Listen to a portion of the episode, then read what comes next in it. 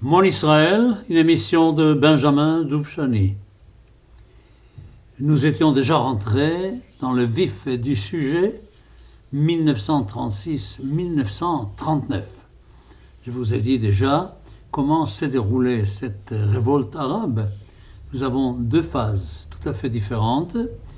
Une première phase, la grande grève, commençait au printemps de 1936, qui a duré six mois qui a été suivi par une certaine accalmie, pendant laquelle il y a eu la commission du Lord Peel, avec comme conclusion la nécessité du partage. Alors je reviens sur la semaine dernière, quand j'ai défini, quand j'ai défini les territoires qui allaient incomber aux Britanniques, aux Arabes et aux Juifs, j'ai commis une erreur, on m'a fait remarquer que j'ai commis une erreur dans la partie octroyée et aux Juifs, évidemment. J'ai dit que c'était toute la zone entre Tel Aviv et Jaffa. C'était évidemment pas du tout ça que je voulais dire. C'était entre Tel Aviv et Haïfa. Évidemment, c'était toute, toute la côte des, Sharon, enfin toute cette partie-là où les Juifs étaient bien installés entre Tel Aviv et Jaffa. Alors, corrigez, corrigez, c'est très important. De toute façon, 20% pour nous, 70% pour les Arabes qui devaient être eh, associés avec la Transjordanie pour former ce qui allait devenir un jour la Jordanie, c'est l'émir Abdallah qui allait en profiter, les Anglais se réservant quand même 10% eh, déjà entre Jérusalem et Jaffa pour rester sur place pour ne plus être absents.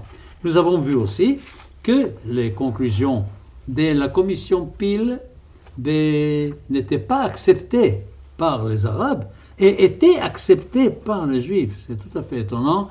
Les Juifs qui avaient un tel besoin d'un lieu pour pouvoir sauver leurs frères menacés en Europe, qu'ils étaient même prêts à accepter l'État le plus petit possible, mais que ce soit un État sous souveraineté juive et que ce soit les Juifs qui décident qui va venir et qui ne va pas venir dans euh, cet État. Voilà. Et bon, la Grande-Bretagne, évidemment, nous le savons, n'a pas joué un franc jeu dans toute cette histoire, mais il faut dire aussi quand même que la Grande-Bretagne a combattu la révolte arabe, et elle l'a combattue d'une façon absolument forte. Il y a eu des dizaines de milliers de soldats britanniques présents en Palestine pour combattre les Arabes. Et puis en plus, vu que les Anglais, que les Britanniques n'avaient pas suffisamment de force, ils ont commencé à s'appuyer aussi sur la population juive de la Palestine. Ils ont commencé à former des unités paramilitaires juives et pour pouvoir les aider à combattre la révolte arabe. Ça, il ne faut pas oublier ça. Bon, alors, nous avons quand même euh, à mentionner un autre problème, c'est à Londres. À Londres, on commence à parler, à parler mal du sionisme, à parler mal du mandat, à dire que tout ça été une erreur, qu'il fallait jamais devant la masse arabe, devant le fait que les Arabes possédaient le pétrole, dans le fait que ce sont les Arabes qui dominaient la route vers les Indes, que c'était peut-être carrément une très grande erreur de soutenir les, les projets sionistes. Et on voit ça déjà. Vous savez très bien que la Grande-Bretagne a à faire face aussi à ce moment-là à un autre problème qui est le grand problème de Hitler. Et il faut savoir est-ce qu'on va à la guerre, est-ce qu'on ne va pas à la guerre? Ça, c'est quelque chose qui était absolument, absolument important. Nous avons aussi vu, et je rappelle, que la, la, construction de l'État juif en route ne s'arrêtait pas du tout pendant tout cela les Juifs, bien qu'ayant choisi la retenue, Havlaga, c'était le mot c'est Havlaga, la retenue par rapport aux Arabes, uniquement se défendre, pas attaquer, alors là, nous avons aussi un très très grand problème à discuter, est-ce que c'était justifié ou non? Ces Juifs ont continué à construire leur État en vue de l'avenir. c'était assez extraordinaire. Autre chose, prise de conscience, une prise de conscience absolument extraordinaire dans les Yishuv de l'importance de la force militaire. Alors c'est tout à fait étrange. Vous savez, celui qui a formé le mouvement révisionniste, c'était Jabotinsky. Jabotinsky qui a joué un très grand rôle militaire dans le peuple juif déjà pendant la Première Guerre mondiale, et puis au début, après l'installation, après la guerre, après, au début de l'installation du mandat britannique, Jabotinsky, quand il en a parlé, on parlait de fascisme, on parlait de. C'était pas très bien vu de, s'appuyer sur la force militaire. Mais là, on a commencé à comprendre que devant la révolte arabe telle que les, dimensions qu'elle a pu prendre, qu'il y avait absolument un besoin de s'occuper du problème de, la force militaire. Heureusement, heureusement qu'il y a eu cette prise de conscience, évidemment. Alors il y avait pas dans la Haganah même, dans la Haganah, donc dans la force officielle de, la communauté juive d'Israël, de, de, Palestine, il y avait déjà et certains qui ont demandé à cesser la retenue, à ne plus être dans cette politique où on ne fait que réagir aux actions arabes, mais où on ne prend pas l'initiative d'action juive. À ce moment-là, vous savez qu'il y a eu quand même, en face de l'organisation sioniste, il y avait déjà l'organisation sioniste nouvelle, les, révisionnistes avec Jabotinsky, qui ont quitté le sionisme officiel pour créer leur mouvement propre. Et ce mouvement propre est allé jusqu'à créer euh, une force militaire à lui, une force militaire que vous connaissez certainement, peut-être pas sous son nom en hébreu. En hébreu, il s'appelait Irgun Tseva'i Leumi, ce qui donnait avec les initiales Aleph Tzadi Lamed, Etzel. C'était le Etzel. Et je sais qu'en France, on a l'habitude d'appeler l'Irgun. On appelle ça l'Irgun. Alors le Etzel, l'Irgun Tzva'i a décidé à ce moment-là de mener contre les Arabes la même guerre que les Arabes menaient contre les Juifs, c'est-à-dire du terrorisme dans les populations arabes, où il y avait beaucoup, beaucoup de morts chez les Arabes par, par des bombes qu'on posait dans les marchés et un peu partout. Vous pensez bien que ces actions-là du Hetzel ont créé immédiatement une immense tension entre euh, Svailoumi et la Haganah. Il y avait de grands problèmes. En plus de ça, les Anglais étaient obligés d'intervenir, de même qu'ils intervenaient dans euh, la guerre contre les Arabes, ils étaient obligés d'intervenir à ce moment-là aussi contre l'Irgun Svailoumi. Et je ne sais pas si vous savez qu'il y a eu même un membre de l'Irgun qui s'appelait Shlomo Ben Yosef, qui a été pendu, qui a été condamné à mort et pendu vers la fin, je crois que c'était en 37, vers la fin 37. Et, on a même écrit des chansons sur lui, enfin je veux dire, on, a fait de lui un héros. Vous savez, si vous allez à Jérusalem, si vous allez un jour à Jérusalem, et il y a dans le complexe russe, vous savez, quand vous montez la rue Jaffa, là où il y a la, la, la Generali House, la Generali, et vous avez les complexes russes avec l'église russe, etc. Il y a là la prison où j'ai eu le grand honneur de passer une nuit. On va y arriver. Il y a dans cette prison, on a fait un musée, et dans ce musée, il y a Aseret Harugei Malchut, tous ceux qui étaient mis à mort, qui étaient exécutés par euh, les, Anglais.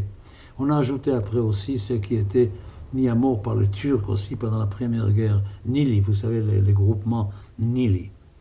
Alors, vous savez que alors, les Arabes contre les Anglais, les Arabes contre les Juifs, les Juifs contre les Arabes, les Juifs qui commencent à avoir des problèmes avec les Anglais parce qu'ils sentent que le vent tourne et que peut-être que l'immigration en Israël va être arrêtée et que pour le mouvement sioniste, s'il y a une chose qui est vraiment, vraiment, vraiment importante, c'est bien cela. Alors, du côté de l'Angleterre, il y a un homme, un homme dont le nom est assez connu en Israël, puisqu'il y a beaucoup d'instituts qui portent son nom. Il s'appelait Ord Wingate. Ord Wingate, c'était quelqu'un, un officier de l'armée britannique, qui était tout à fait acquis au sionisme. Et puis, grâce à lui, on a pu monter des structures militaires. C'est allé jusqu'à 20 000 hommes. Hein. C'est-à-dire qu'il y a eu presque 20 000 hommes qui aidaient les, forces britanniques à combattre les Arabes.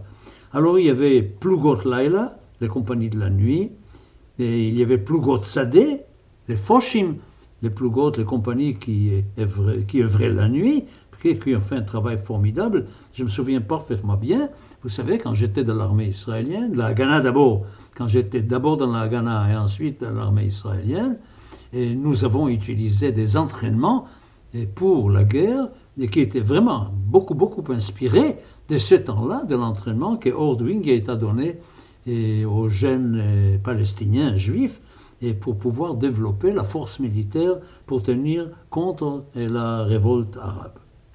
Tout cela, ça traînait, c'était comme si, c'était comme ça. Entre-temps, il y avait les accords de Munich, évidemment, il y a eu les problèmes de la guerre en Europe, alors Chamberlain était à Munich, et avec Daladier, et avec Hitler, et avec Mussolini, ils ont vendu la Tchécoslovaquie, une partie au début, car la rencontre de Munich ne permettait aux Allemands que d'annexer les Sudètes, là où habitaient des Allemands. Mais nous savons très bien qu'en 1939, en milieu 39, avant la guerre, les Allemands ont pris possession de toute la Tchécoslovaquie.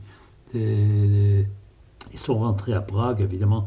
Ils n'ont jamais respecté, ils n'ont jamais respecté tous les, engagements qu'ils pouvaient prendre.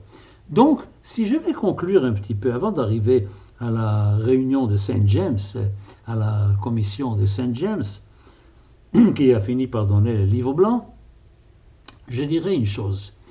Cette, révolte arabe, qui était un truc très très dur, je vous ai déjà dit qu'eux-mêmes, ils ont payé des milliers de morts, il y a eu 5000 morts arabes, nous, ça nous a coûté quelques centaines, les Britanniques aussi, et c'était très très dur, et ils se sont affaiblis énormément. Les Arabes de Palestine par cette révolte de 36 à 39, se sont affaiblis énormément. Et en face d'eux, la communauté juive de Palestine s'est renforcée considérablement pendant ce temps-là. C'était un temps d'une préparation d'avenir qui était presque indispensable en vue des guerres que nous allions encore mener et contre les Anglais et contre les Arabes. Et ça nous a beaucoup, beaucoup servi dans les années qui ont suivi, de 45 jusqu'à 47, 48. C'était quelque chose d'absolument extraordinaire.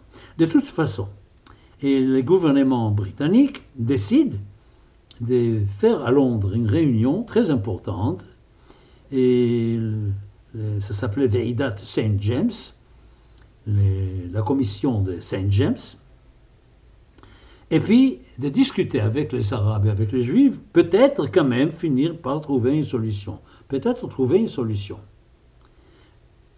Et de, 8 février 39 jusqu'au 17 mars 39, on a, il y a eu euh, toutes ces discussions, mais alors ce qui est tout à fait amusant, c'est que ces discussions n'étaient pas trois Grande-Bretagne arabes juifs, parce que les Arabes ne voulaient pas s'asseoir ensemble avec les Juifs dans les réunions. Alors les Britanniques étaient obligés de mener ces conversations-là, d'un côté avec les Arabes et de l'autre côté avec, euh, avec les Juifs.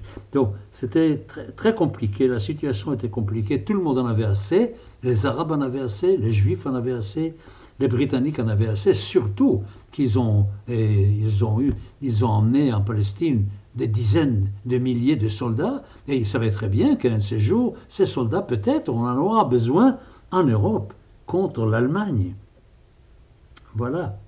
Alors il y a eu des propositions qui étaient faites dans cette réunion de Saint James, et une était de donner peu à peu aux Arabes une indépendance, un État palestinien avec une vraie indépendance pour les Arabes, qui aura une alliance avec l'Angleterre, tout cela pendant dix ans, et pendant les cinq premières années, on permettra une immigration de 75 000 juifs pendant cinq ans, ça fait 15 000 par an, et il faut après que les Arabes soient d'accord. Bon, il faut dire une seule chose, des deux côtés on a dit non, ils n'étaient pas contents, ni les Arabes ni les Juifs évidemment, entre-temps, il faut dire que la révolte arabe a été totalement et absolument écrasée. Mais malgré cet écrasement total, la Grande-Bretagne a publié, le 17 mai 1939, a publié le fameux Sefer la Lavan, le livre blanc. Vous savez, il y a eu beaucoup de livres blancs, de faits. Mais quand on dit en Israël, quand on dit Sefer Alavan, le livre blanc, il s'agit de celui-ci, celui de 1939, où on voit parfaitement bien que la Grande-Bretagne a décidé de résoudre le problème sans référer au parti, sans se référer au parti. Alors évidemment, ce livre blanc a immédiatement eu des oppositions très fortes au Parlement, par Churchill par exemple, et dans la Maison des Lords par Samuel, celui qui était le premier et au commissaire, et aussi dans la Société des Nations, on a jugé que ce livre blanc s'éloignait complètement de la mission octroyée à la Grande-Bretagne pour les mandats sur la Palestine. Et à ce moment-là, écoutez, je peux vous dire, j'étais à ce moment-là, j'avais déjà 9 ans. 9 ans Alors là, il y a eu des manifestations monstres contre les Anglais. Mais, en même temps, pendant le mois de mai, pendant le mois de mai, même là où il y a eu le livre blanc, 12, 12 localités sont montées sur la terre et puis, il y a eu sept localités en un seul jour, le fameux 23 mai 1939. Et puis, il y a eu le congrès sioniste numéro 21 qui s'est tenu à Genève au mois d'août 1939. Je sais, un de mes professeurs était délégué à ces congrès, je le sais très bien. Alors, évidemment, que ce qui caractérisait surtout ces congrès 21, c'était la menace de la guerre qui pesait sur l'Europe. Ben Gurion pensait au départ, il pensait au départ, et couper les relations avec la Grande-Bretagne et ne plus coopérer du tout, du tout, faire une politique très activiste pour créer le maximum d'inconfort pour les Britanniques devant leurs décisions. Mais il y avait en face de lui un chef sioniste, Abba Silver, un grand chef sioniste d'Amérique, qui a dit que c'était absolument impossible, vu que la Grande-Bretagne était en position qu'elle aura peut-être à faire la guerre à l'Allemagne, que c'était impossible que la communauté juive de Palestine ne marche pas avec les Britanniques. C'est impossible, ils ne peuvent pas aller contre ceux qui combattent les nazis. Voilà. Alors on a, dit, eh ben, le livre blanc, un jour il va partir, un jour il va passer, mais pendant toutes ces discussions-là, la guerre a éclaté. Il y avait même un très grand problème pour ceux qui étaient là, présents, pour entrer en Palestine à ce moment-là, à cause de la guerre. Décision prise par la communauté, nous allons combattre Hitler avec les Britanniques. Ça, a été une décision. On a même monté des bureaux de recrutement et beaucoup des, Eretz israéliens, beaucoup de Palestiniens, des Juifs palestiniens, se sont portés eh, volontaires pour participer à la guerre que menait la Grande-Bretagne contre les nazis, et surtout, vous savez, du côté égyptien du côté de la Libye. Mais quand on pense maintenant, et quand on regarde un peu la situation des Juifs en Palestine, j'ai vécu ça, vous savez, 9 ans, c'est déjà un âge où on comprend beaucoup, beaucoup de choses. Une sorte de désespoir terrible. En Europe, c'était Hitler avec la menace terrible, et puis le sauvetage, le seul sauvetage possible par rapport à cela, c'était l'établissement du foyer national juif en Palestine. Et on voyait que ceux qui nous ont fait toutes les promesses, qui ont, nous, ont fait croire que les choses allaient s'arranger très très bien, eh bien, ils nous ont trahis complètement, ils ont abandonné complètement tous les engagements concernant les mandats, ni immigration juive, ni achat des terres par les juifs, et puis ils ont bien montré le chemin qu'ils allaient prendre vers une indépendance d'un État arabe en Palestine. C'était très très pénible et je me souviens que nous avons vécu un temps très très triste. C'était pas la seule raison. C'était pas la seule raison à cause de notre tristesse, il y avait autre chose dont très peu de gens parlent, dont moi-même je me suis demandé est-ce que je vais en parler, c'est que pendant ces années-là, pendant les années 39 à, 36 à 39, il y a eu une autre guerre qui était menée quelque part. C'était en Espagne. La guerre civile espagnole, c'était 36-39. Et là, nous savons parfaitement bien à quel point les forces de Franco étaient aidées, vraiment aidées par les forces de l'Axe, par l'Italie et par l'Allemagne. Ça a eu un effet très très encourageant pour les Arabes, évidemment. Peut-être aller du côté des nazis, soutenir l'Allemagne. Et puis d'un autre côté à nous, c'était aussi, ça ajoutait la désespérance. Je crois que la semaine prochaine, là aujourd'hui je n'aurai pas le temps, la semaine prochaine, je vais vous parler un petit peu de cette histoire de la guerre d'Espagne, qui pour moi, entre l'âge de 6 et 9 ans, a joué un rôle personnel très important. Vous savez que c'est une émission où je raconte la résurrection d'Israël vue par moi-même, avec beaucoup d'éléments subjectifs. Je vais vous raconter aussi, peut-être la semaine prochaine, comment j'ai vécu personnellement ces années, comment nous avons vécu personnellement, la famille, les années 36-39, comment, euh, sur le plan de la vie quotidienne, vraiment de la petite histoire. Ça, c'est notre programme, donc, pour la semaine prochaine. Nous, nous verrons à ce moment-là d'autres choses aussi. Je vous parlerai d'autres sujets.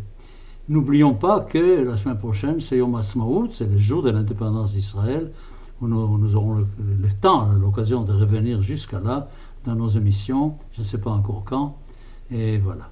Mais écoutez, je vous souhaite une excellente fête d'indépendance et je vous souhaite euh, de continuer à m'écouter après toutes les émissions qui vont suivre jusqu'à la création d'Israël et au-delà.